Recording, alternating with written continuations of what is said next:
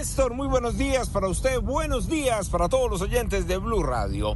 Aquí está la información con los hechos más importantes ocurridos en las últimas horas aquí en la capital del país. Nos encontramos en el barrio Villa del Río. Este es uno de los barrios que limita con la localidad de Kennedy, limita con la localidad de Bosa, pero en realidad pertenece a esta segunda localidad. Ayer, un patrullero de la policía llegó en una camioneta Toyota precisamente a traer una encomienda porque él está sirviendo al esquema de seguridad del general Álvaro Pico Malaver de la Policía Nacional.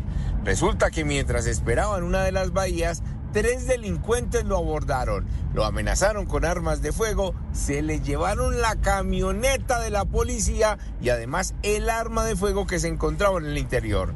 Dicen que un dispositivo grandísimo por todo el sur de la ciudad para tratar de recuperarla, pero infortunadamente los ladrones fueron más hábiles como cada noche y volvieron a hacer de las suyas, pero esta vez con una camioneta que pertenece a la Dirección de Protección de la Policía Nacional. No hay derecho.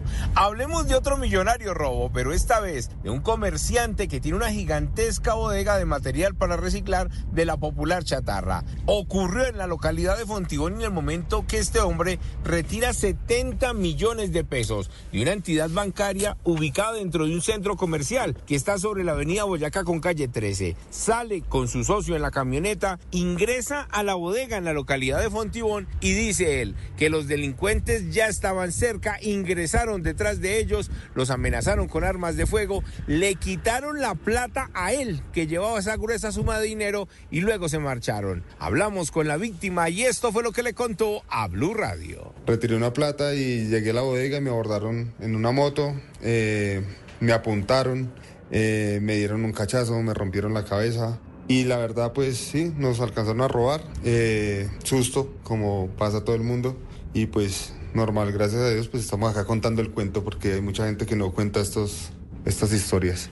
Dice que no puede creer que estos delincuentes sean tan descarados en ingresar a su propia bodega para robarlo y le pide a la policía que ya, que no tienen seguridad en la localidad de Fontibón y que no han logrado capturar a estos delincuentes, por favor, que les colaboren para interponer el denuncio, porque dicen ellos que hablaron con algunos policías de Fontibón y le restaron importancia a la pérdida, al robo de 70 millones de pesos. Eduard Porras, Blue Radio.